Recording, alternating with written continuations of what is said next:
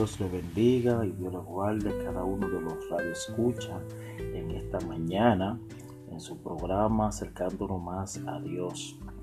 Dios le siga bendiciendo y guardando poderosamente. El tema de hoy es, un tema que, como hemos dicho, Dios ha traído en nuestro corazón.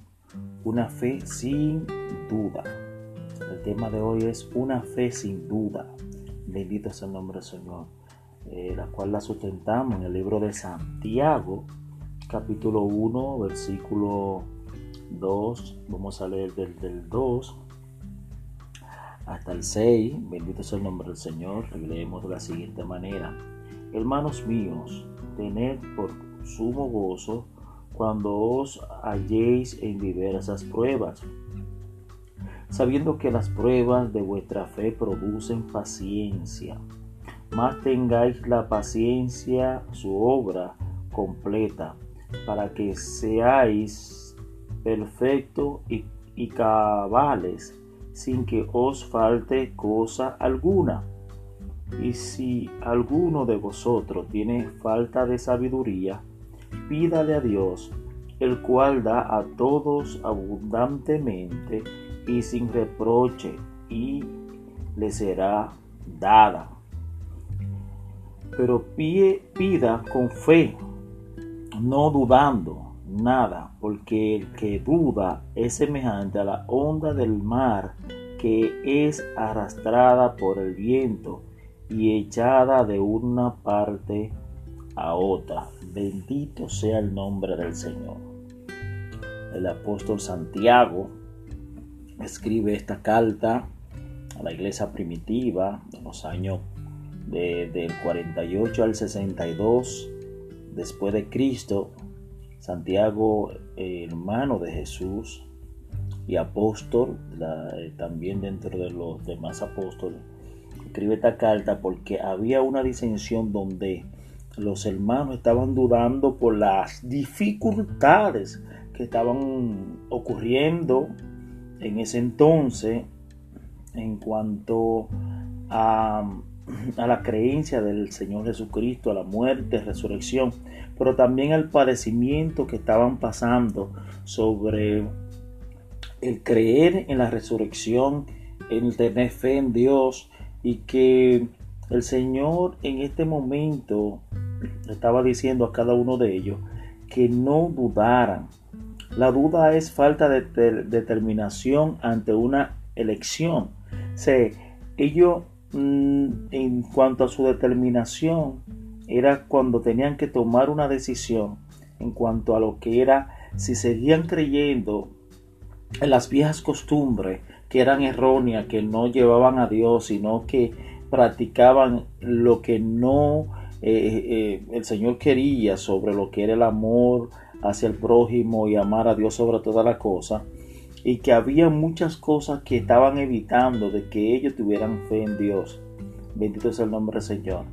Ellos creían en algunas cosas particulares, algún conocimiento, algunos de ellos tenían eh, un intelecto más que otros, pero querían eh, poner por encima ese conocimiento sobre la creencia de la resurrección de Cristo, la salvación a través del Señor Jesucristo. Y una de las cosas que me llamó mucho la atención es que ellos mm, en ese momento tenían falta de elección y el mismo apóstol Santiago le dijo a ellos que no dudaran y si tenían falta de conocimiento, esas eran aquellas personas que se crean intelectuales, inteligentes por encima de lo demás. Bueno, eh, esas personas que están ahí, no hay problema. Si tienen falta de entendimiento, pídele a Dios, que Dios da la sabiduría. En el versículo 5, el Señor da sabiduría al que no tiene entendimiento y Él la otorga. Él la otorga sin ningún límite, pero también al que no tenía mucho entendimiento, también tenía esa oportunidad, porque no solamente era para aquellos que tenían dudas, que tenían mucho conocimiento, sino también para aquellos que no tenían mucho conocimiento y que podían pedir al Señor la sabiduría y el Señor se la otorgaba a través de la palabra, a través de la búsqueda, la oración. El Señor quiere que cada uno de nosotros no dudemos y tengamos, y tengamos una fe firme no dudemos y tengamos una fe sólida en el Señor.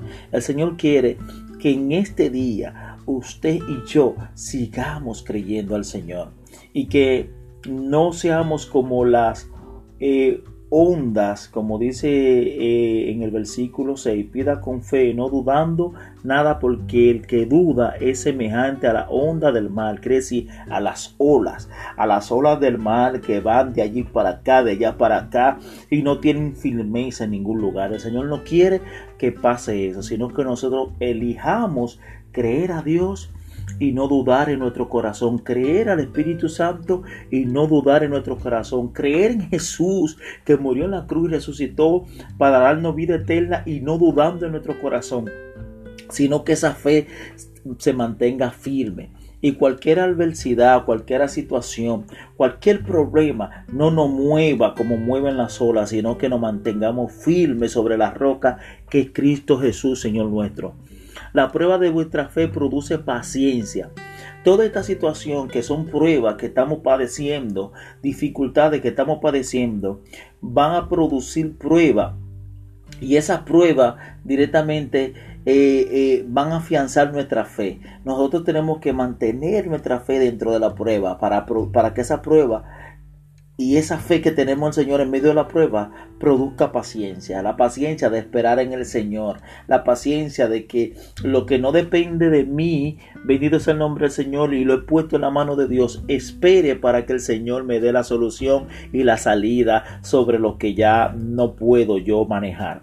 El Señor quiere que nosotros sigamos creyendo y confiando, teniendo fe sin duda. Cada día que venga cualquier dificultad que nos quiere poner a dudar, tenemos que rechazar ese espíritu de duda y tomar la fe en el Señor y seguir afianzando de que vamos a tener la, la, la respuesta de Dios y en cuanto a lo que nosotros hemos tenido y hemos mantenido nuestra fe.